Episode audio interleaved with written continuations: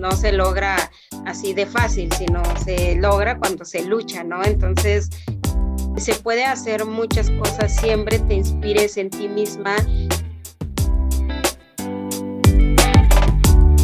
Mujeres y Dinero con Gabriela Huerta.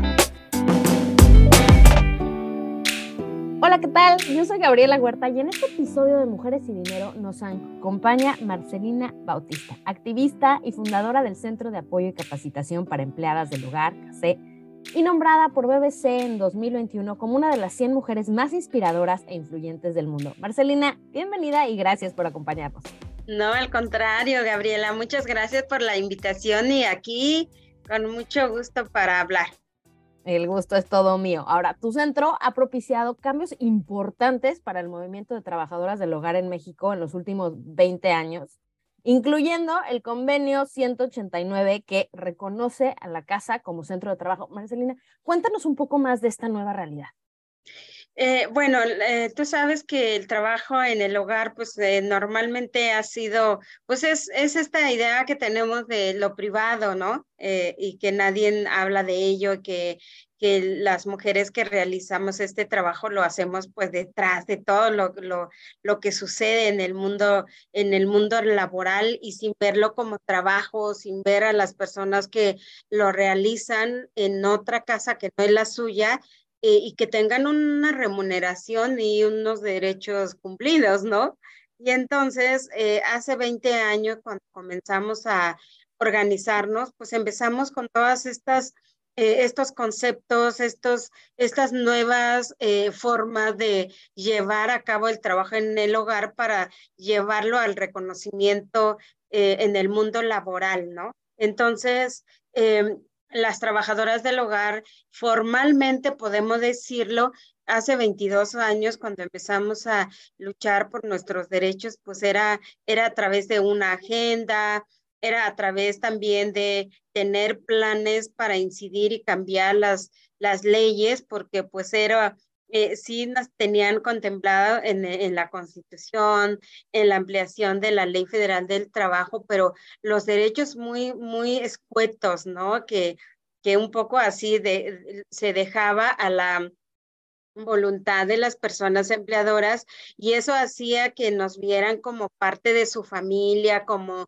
un trabajo de ayuda y que si, no, si queremos, si queríamos eh, más pago o queríamos algún tipo de derechos, siempre era muy complicado por parte de las personas empleadoras porque pues no estaban acostumbrados a ello, siempre estaban acostumbrados también a, a ver de que la casa donde nos dan para vivir, pues con eso debe de ser pagado, de que aquí vives, aquí comes, aquí no pagas renta, así que pues lo que te pago o lo que te doy, pues casi debemos de dar las gracias. Y entonces era un poco la idea de cómo se ha ido o cómo se ve el trabajo eh, en los hogares. Así que pues la lucha comenzó en el, en el año, en el 2022, cuando nosotras comenzamos a organizarnos. Eh, este fue un proyecto pues muy personal porque me gané una beca eh, por la Fundación MacArthur para, para estudiar liderazgo y fortalecer también todo este trabajo que empezaba yo a hacer eh, en favor de los derechos humanos, el tema de la salud sexual y derechos reproductivos.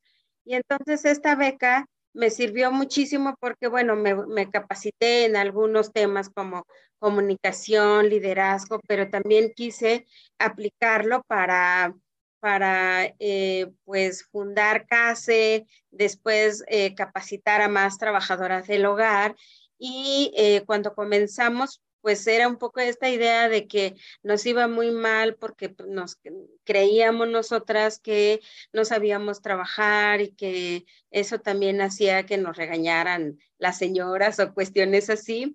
Y cuando fuimos em, cuando fue pasando el tiempo y, fuimos haciendo análisis sobre la situación de nuestro trabajo, nuestra realidad, la situación del marco normativo y todo, nos dimos cuenta que tanto las personas empleadoras como nosotras, pues no conocíamos de nuestros derechos y, y obligaciones y que también no era, no era tanto como esta culpa de nosotras de que pues no sé, trabajar, pero también eh, las señoras son muy malas con nosotras, sino también estábamos rodeadas de una cultura de, del trabajo en el hogar y también lo permitían nuestras leyes, ¿no? Entonces la, la, la, ley decía, por ejemplo, eh, no teníamos derecho al seguro social obligatorio y la ley decía, pues, eh, si hay una si estás enferma y hay una institución que se haga cargo de ti, pues mientras tanto, pues las señoras te pueden ayudar, ¿no? Algo así. Y entonces, pues eh, caíamos en cuenta de que pues la ley, la ley estaba muy mal y si eso no cambiaba, pues no cambiaría nada de nuestra situación.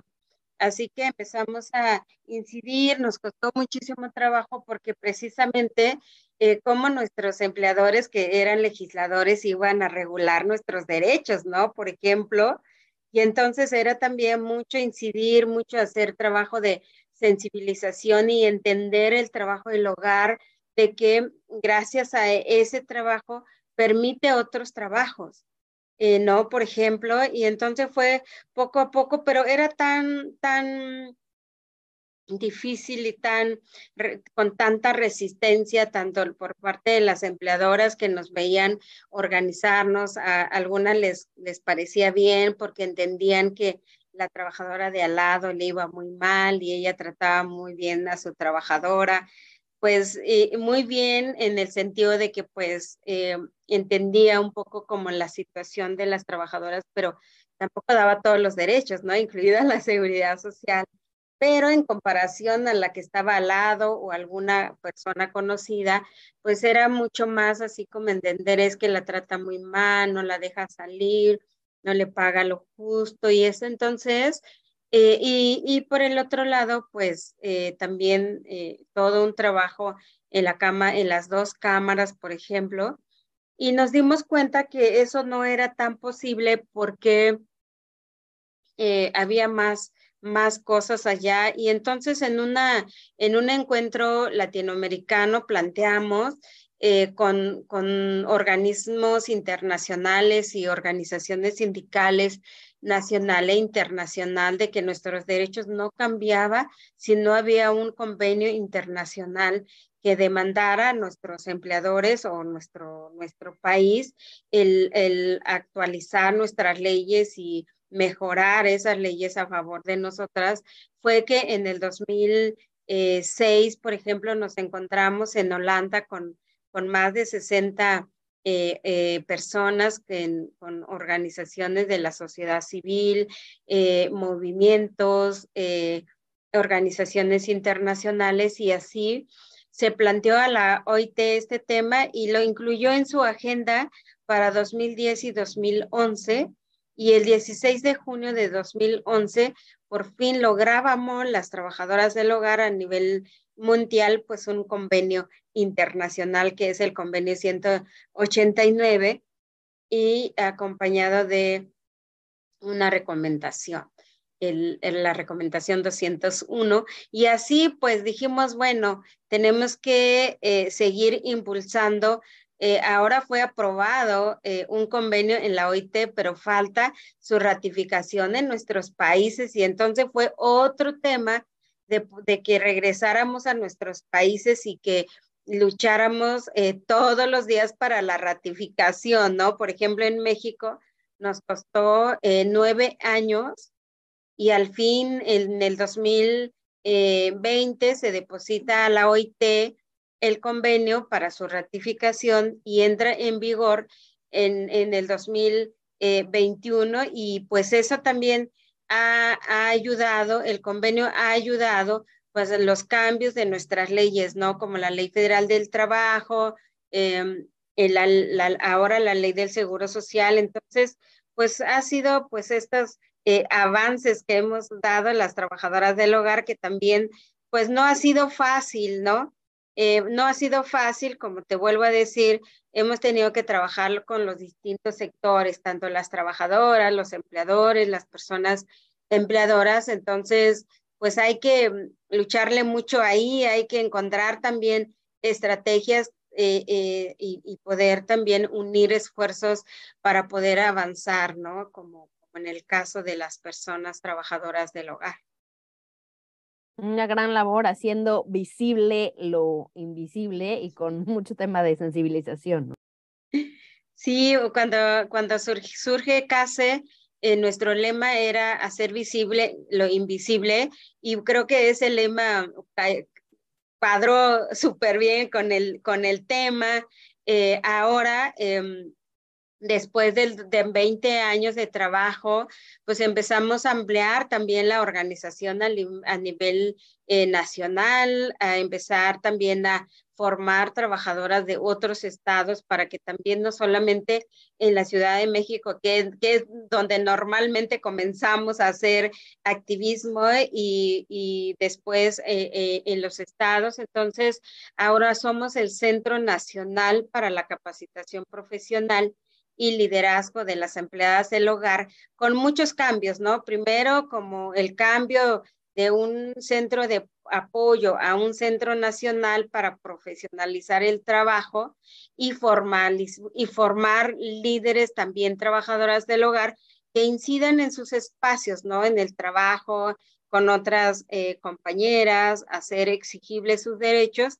Así que, pues bueno, somos eh, eh, ya un centro nacional, ya trabajamos en, en, en unas seis, siete estados de la República y eh, pues seguimos en alianza con otras organizaciones para ahora hacer cumplir la ley, ¿no? Y, y entonces ahora nuestro lema es deconstruyendo eh, las desigualdades. Entonces, pues un poco también hemos ido cambiando pues todo, todo esto también con haber cumplido, ¿no? Por ejemplo, ahora entendemos y nos queda muy claro que pues ya el trabajo del hogar es bastante visible, eh, ya, ya las trabajadoras del hogar, eh, la mayoría pues conoce sus derechos, saben qué hacer o al menos buscan alternativas, ¿no? Claro, y bueno, hablando de estas desigualdades, ¿cómo es que manejan los sesgos inconscientes a los que se enfrentan? Em, pues eh, justamente eh, en las capacitaciones ha ayudado muchísimo a las trabajadoras y a nosotras, pues los estudios que hemos, eh, que hemos ido realizando también, ¿no? Por ejemplo, para hablar sobre la discriminación, trabajamos mucho con, con, APRED, con COPRED, que también su tema principal es la el tema de la no discriminación.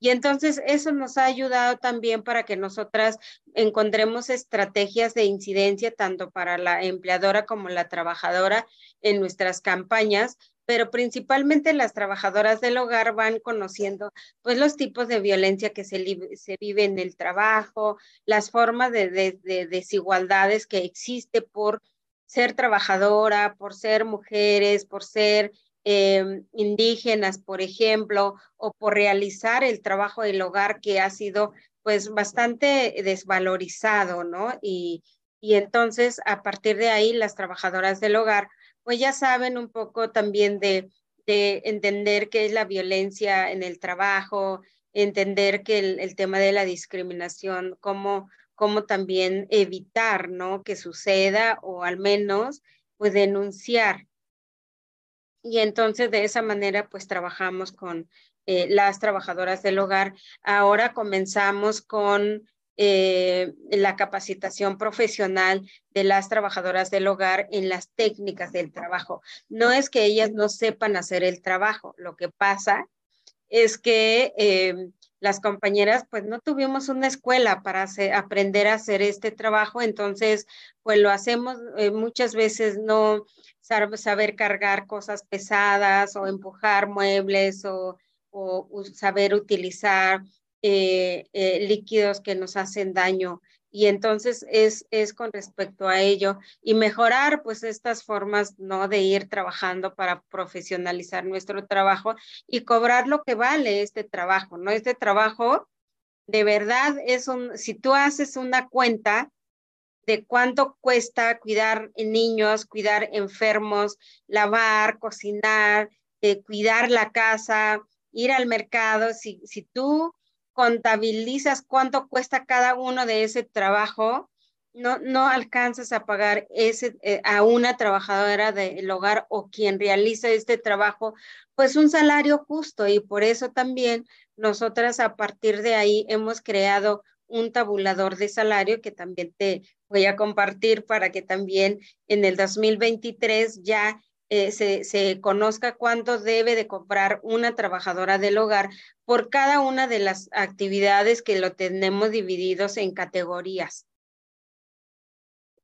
Oh, muy importante, porque si no estás cobrando lo que realmente estás haciendo, estás en una desventaja enorme. Exactamente, sobre todo porque eh, el trabajo en el hogar o la forma en que se ha pagado, pues es precisamente no de, de no considerar incluso el salario mínimo general. Y entonces muchas de las trabajadoras del hogar o la gran mayoría ha estado cobrando o se les paga más bien entre uno y dos salarios mínimos, pero deja tú del salario mínimo que dices, bueno, esto va aumentando, ¿no? No, no en el trabajo del hogar no se aumenta eh, el salario de, de las trabajadoras, entonces es un poco como con base a la voluntad de la empleadora, ¿no? Por ejemplo, eh, para el 2023, pues te pago 105 que te pagaba 100, ¿no? Entonces, 5 pesos a veces es el aumento de las trabajadoras, entonces muchas de ellas eh, no están conforme con el, el trabajo el trato con el salario que se les paga, entonces lo que hacen es que siempre están buscando pues un lugar que les paguen un poco más, un lugar donde las traten con dignidad, un lugar también que les permitan también su crecimiento personal, que muchas de las veces en el trabajo del hogar, o sea, tú no creces como persona, como, como, como, con, con una profesión, sino más bien trabajas para que los que cuides, a los que cuides crezcan de manera profesional y trabajas para que ellos se superen y que ellos también hagan otro tipo de trabajo, sigan estudiando y mientras tú vas a seguir haciendo el mismo trabajo por años, ¿no? Y donde vemos hoy trabajadoras del hogar que empezaron a los 15, 16 años y hoy tienen 80, 70 años y sin una, sin una eh, pensión y mucho menos una liquidación eh, justa por el trabajo que dieron, ¿no? Entonces, eso así es de injusta el trabajo en el hogar.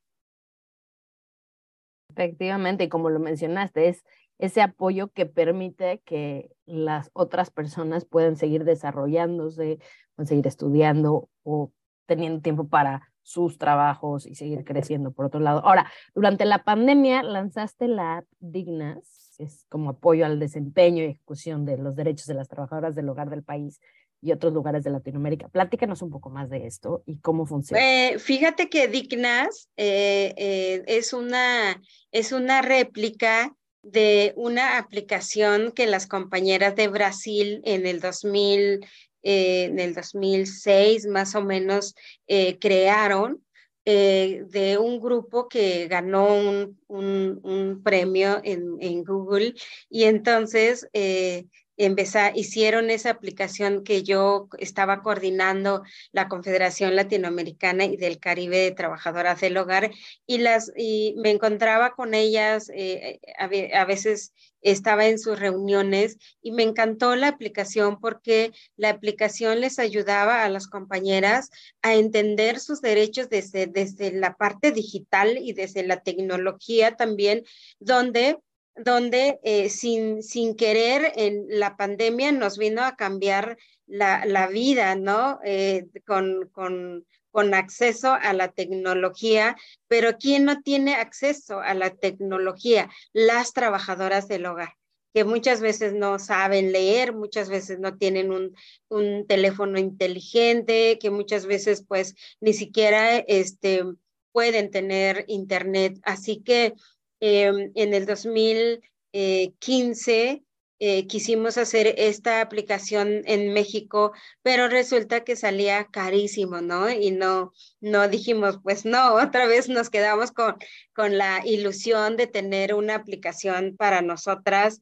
Y en el 2018 eh, hubo una organización en América Latina que se llama, que se llama CARE, que eh, nos apoyaron y les platiqué de esta propuesta que traía yo de hace muchos años. Y entonces ellos eh, tomaron la, la propuesta, lo, lo, plantearon con otras organizaciones y lograron financiamiento para apoyar no solamente a México, sino a, a Perú, a Ecuador, a Colombia y a México para la creación de una aplicación para el acceso a la tecnología y llevar a la mano los derechos de las trabajadoras del hogar. Y entonces nosotras en México logramos, eh, eh, que, fue uno de los países con más avance, porque pues, ya teníamos pues más idea de lo que nosotras queríamos.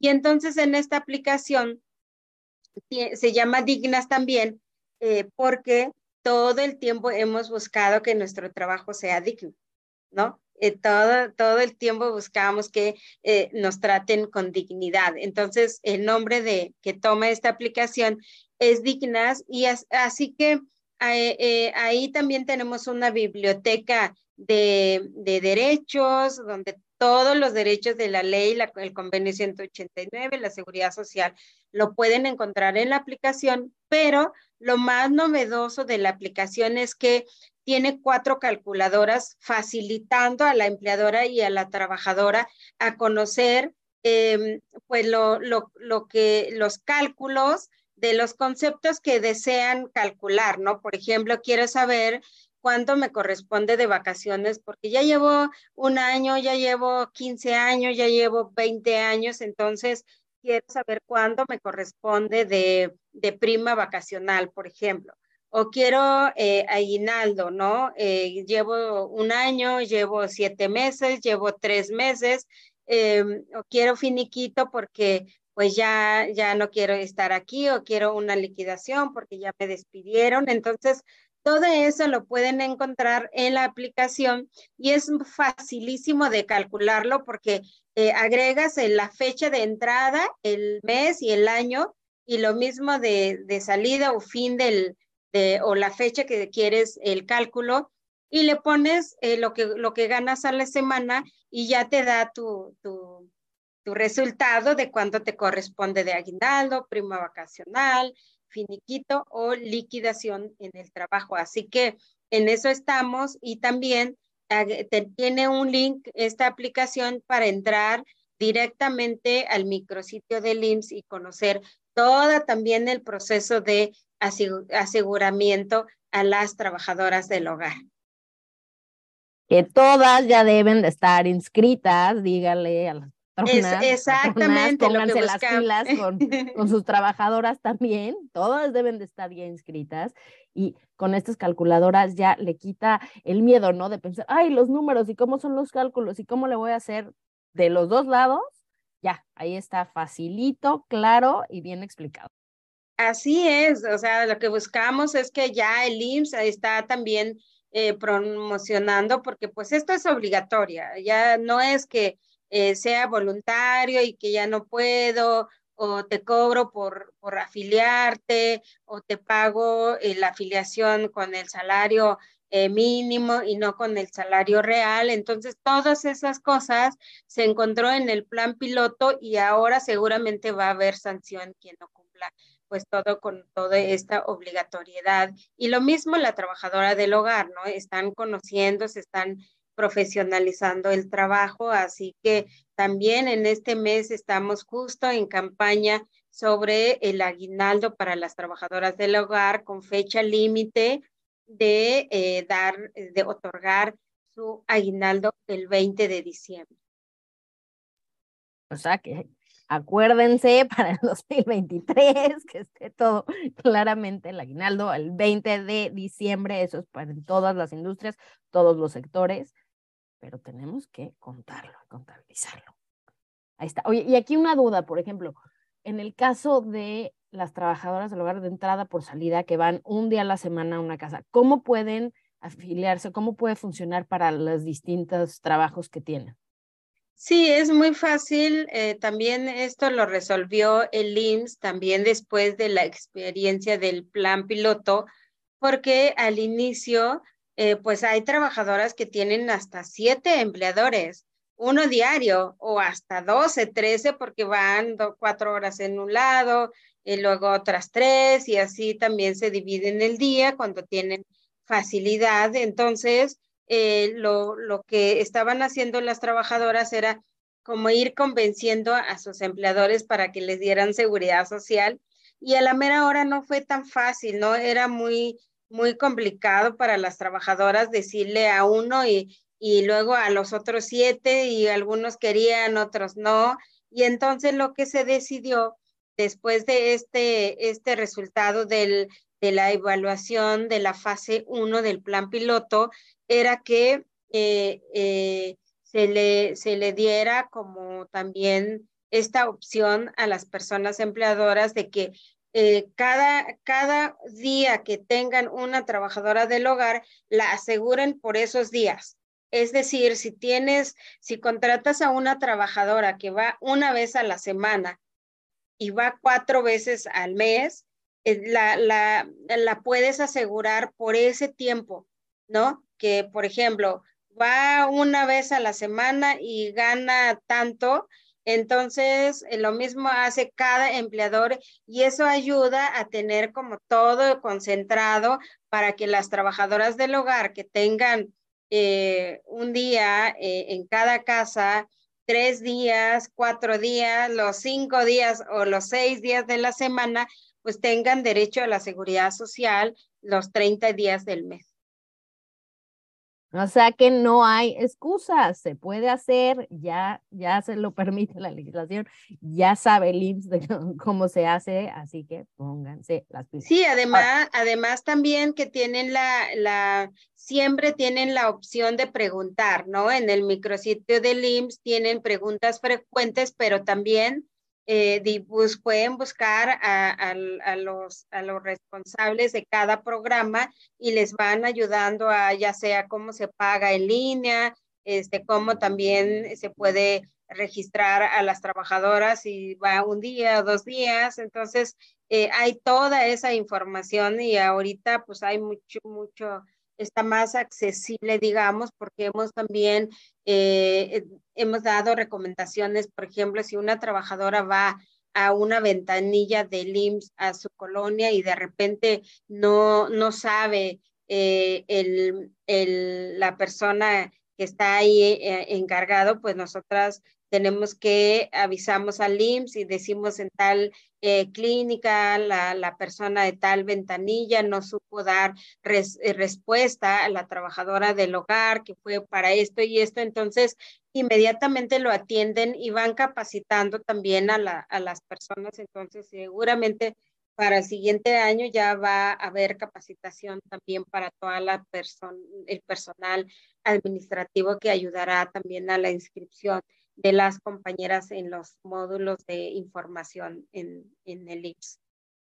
Sí, poco a poco, pero eso también muchas veces, o sea, no sabemos y nos da miedo preguntar. Entonces, ¿cómo, cómo podemos superar ese miedo de, de, en cualquier industria, en cualquier sector, de preguntar por tus derechos, ¿no? Porque muchas veces dices, híjole, es que, o sea, bueno, así estoy más o menos, pero es que si pregunto igual y o no me van a decir o voy a quedar mal, ¿cómo superas ese miedo de levantar la voz? Eh, sí, primero, primero es por desconocimiento. O sea, no puedes preguntar algo que no conoces con seguridad, ¿no? Entonces, las trabajadoras del hogar tienen que conocer sus derechos, eh, sus obligaciones, la persona empleadora tiene que conocer todos estos cambios que han habido y que le corresponde pues, responder ¿no? a, la, a, las trabajadoras. Así que eh, la, trabajadora que está capacitada y conoce eh, y entonces ya sabe ¿no? lo que va a exigir. Lo mismo la empleadora, ya no va, va a estar pensando cuánto cuesta ni eso, porque pues debe de estar informada o ya estará informada. Y por eso también para nosotras es muy importante que no solamente em, el, el, gobierno haya aprobado las leyes, sino también cree, que crea políticas públicas que pueda también permitir a visibilizar pues estos derechos para las trabajadoras. Y el IMSS también en este momento está trabajando pues todos los mecanismos de, de inscripción y cómo va a funcionar eh, de manera obligatoria esta, esta, esta ley, así que pues hay que, hay que trabajar mucho en capacitación, en sensibilización, en difusión y también en el siguiente año comenzaremos en conjunto con el IMSS, con el, eh, la CIS, que es el, la Conferencia Interamericana de Seguridad Social para las Trabajadoras del Hogar y seguramente la Secretaría del Trabajo que también abordan este tema en la Ciudad de México, así como a nivel federal.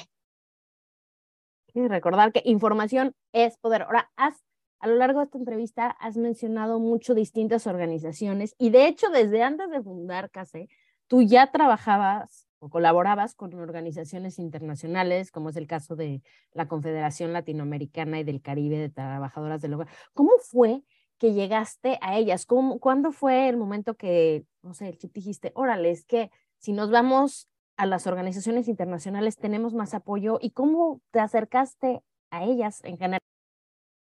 Bueno, la CONLACTRAO, que es la Confederación Latinoamericana y del Caribe de Trabajadoras del Hogar, yo participé en el primer encuentro cuando se creó la CONLATRAO. Entonces, em, eh, en México, yo empecé eh, en la iglesia desde, desde el 80 y 86 más o menos, eh, que tenía yo poco que llegué a la Ciudad de México y entonces cuando yo empezaba un poco a organizar y a entender los derechos y todo, hubo, hubo eh, la propuesta de llevar a cabo un encuentro latinoamericano de trabajadoras del hogar y como yo estaba aquí en este, en este medio de, de, de, convocar trabajadoras, de reunirme con otras compañeras que recién estaba empezando. Entonces fui convocada para participar en este encuentro. Entonces, bueno, yo participé en la creación de la Conlactrao. Eh, eh, también instauramos el 30 de marzo como el Día Internacional de las Trabajadoras del Hogar, que fue un día muy importante de lucha para las trabajadoras en México y en otros países. Eh, también eh, tuve cargos eh, en, la Colactrao, ¿no? Fui secretaria de actas y archivo, fui secretaria de organización y fui secretaria general, que es la máxima cargo que la Colactrao eh, tiene, así que eso también me permitió conocer a cada uno de los países que estábamos afiliados, que éramos 13, 14 países en la Colactrao, y pues eh, por un lado fue un gran aprendizaje para mí de otros países y por el otro lado también fui aprendiendo todo el tema de eh, organización, conocer pues movimientos internacionales y todo. Y cuando yo asumo el cargo de, de secretaria general, eh, pues dije, pues no podemos avanzar si seguimos también organizándonos en nuestros países cada quien, sino tenemos que brincar al ámbito internacional porque está la OIT, está la ONU y poco trabajamos con ellos, ¿no? Entonces, y ya mi, mi propuesta ah, para la Colactrao era tenemos que pues brincar al, al, ámbito internacional para también aplicar nuestras demandas, porque cuando se crea la Colactrao, pues tuvimos una, una carta de derechos también para demandar eh, a, a, los, a las instancias internacionales sobre pues la violencia, la discriminación y todo este tema que, que, las trabajadoras del hogar vivimos, como el trabajo infantil, el, el, el tema de, de, de, de, la trata y cuestiones así. Así que fue, fue así como llegué también a la, a la OIT, ¿no? A plantear eh, en conjunto con organizaciones sindicales nacional e internacional la, el convenio 189 y entonces, eh, en el del 2006 que tomó el cargo de la Colactrao al 2012, porque justo empieza eh, toda la discusión del convenio 189 y pues hasta que, hasta que tuve que eh, lograr eh, entregar el convenio 189 al, la, a la siguiente compañera que asumía y que yo dejé mi cargo en el 2012. Así que tuve como seis años en este proceso eh, para que, para también hasta lograr el convenio 189 y después lo asume otra compañera ya para, para pues, promover la ratificación en América Latina y que de hecho en América Latina es uno de la, de, una de las regiones con más convenios ratificados a nivel mundial. Entonces, también eso habla de la, de la lucha fuerte de las trabajadoras en América Latina. Y todo esto mientras también estabas con casa y tu trabajo, ¿cómo te organizabas? pues eh, la organización llevar, llevar eh, cargos así, pues es muy complicado porque eh, realmente o estaba en la OIT o estaba en América Latina porque estaba mi cargo la Colactrao y en CASE también promoviendo a, mis compañeras, porque algo, algo, algo que, que quiero contar es que en América Latina, pues conocíamos el nombre de la OIT, pero nunca sabíamos cómo funcionaba, su estructura y cuestiones así. Entonces, para poder ir a la OIT, yo tuve que llevar a cabo cursos, eh, talleres, campañas a nivel regional. Y bueno, por ser eh, Colactrao, que estaba afiliado también en México, pues hacía campaña regional e incluía México. Y entonces eso ayudaba entonces hacíamos capacitaciones sobre qué es la OIT, cómo funciona, qué es un convenio, cómo, cómo se lleva a cabo un convenio, su ratificación. Entonces, durante ese tiempo también bajé información a mis compañeras porque también no todas podíamos ir a la OIT, ¿no? Yo era la vocera ante la OIT y cada año algunas compañeras llegaban, pero pues no, no, no todas, así que también yo traía información de cómo sucedieron las cosas en las reuniones y venía y regresaba información y compartía con las compañeras. Así que también de repente, de repente o trabajaba y posicionaba a la Colactrao a nivel eh, internacional como plataforma, pero pues se quedaba abajo, atrás casi, porque pues también no podía hacer como todo todo de, al mismo tiempo.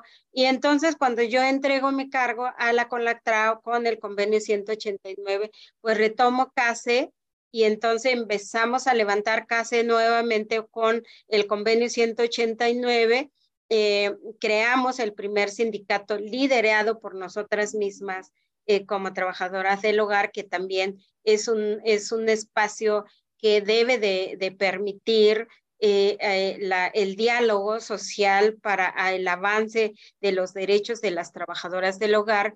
En el sindicato yo, yo estuve eh, también al frente los primeros tres años, ya, ya que también había compañeras ya preparadas, podían ser secretarias general y todo de, del sindicato, entonces pues ya hago también traspaso, digamos, de liderazgo a mis otras compañeras y hoy pues el sindicato toma otro camino precisamente porque eh, ella, mis compañeras han visto que como que un sindicato y una organización civil no es lo mismo, entonces bueno, eh, casi hemos logrado eh, todos estos em, avances en las leyes y poniendo también los derechos de las compañeras a nivel internacional. Así que seguimos con CASE Nacional y también eh, con un proyecto nuevo que vamos a lanzar eh, para, el siguiente, para el siguiente año, que es la cooperativa para el desarrollo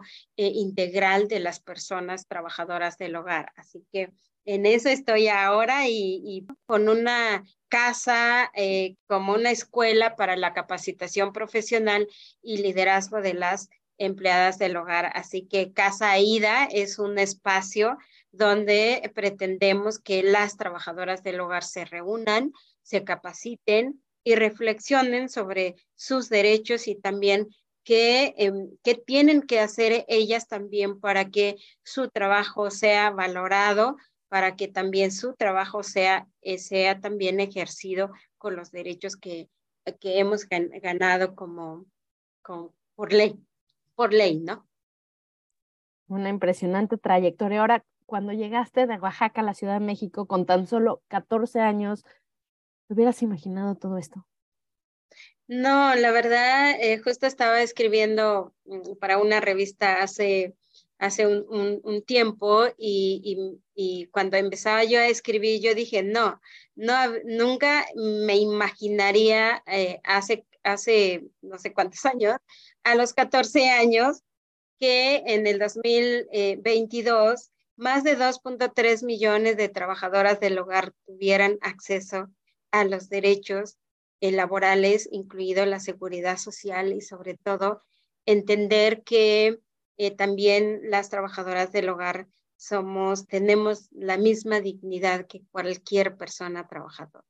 Así que pues cuando llegué a los 14 años, pues no, no conocía la ciudad, no sabía hablar español, este, no, no, no, el trabajo que yo estaba haciendo me, me, sonaba injusto, me sonaba invisible, me sonaba incómodo, por supuesto.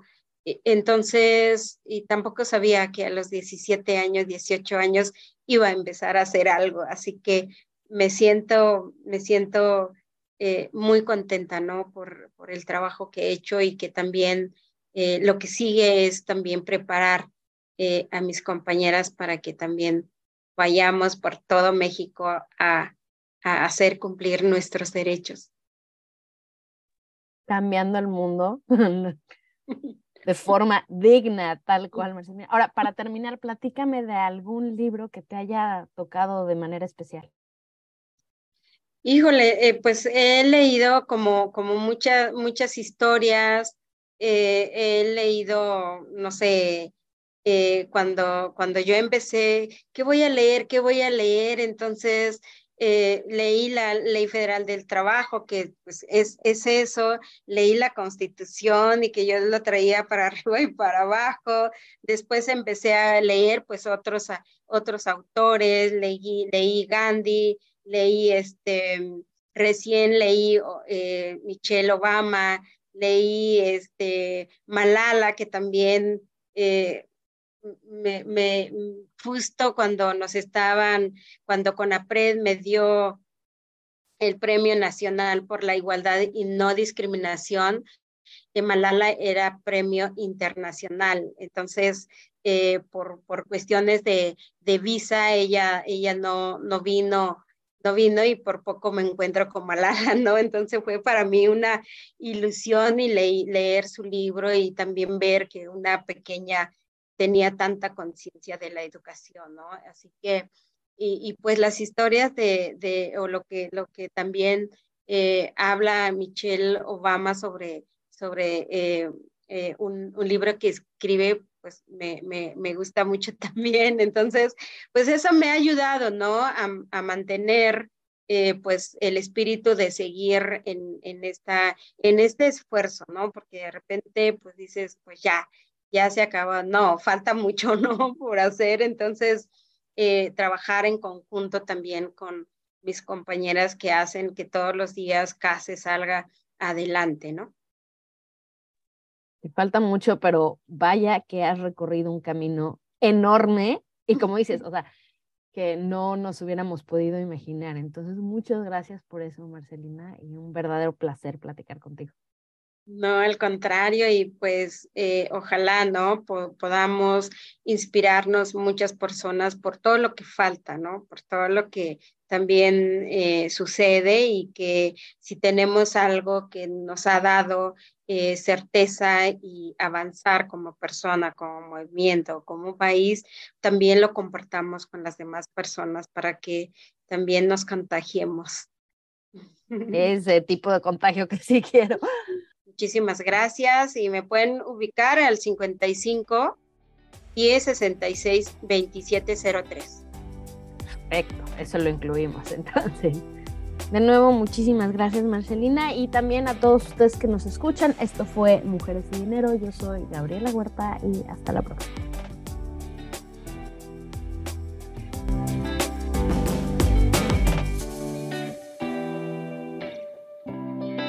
Mujeres y Dinero con Gabriela Huerta, el podcast sobre las mujeres en el top.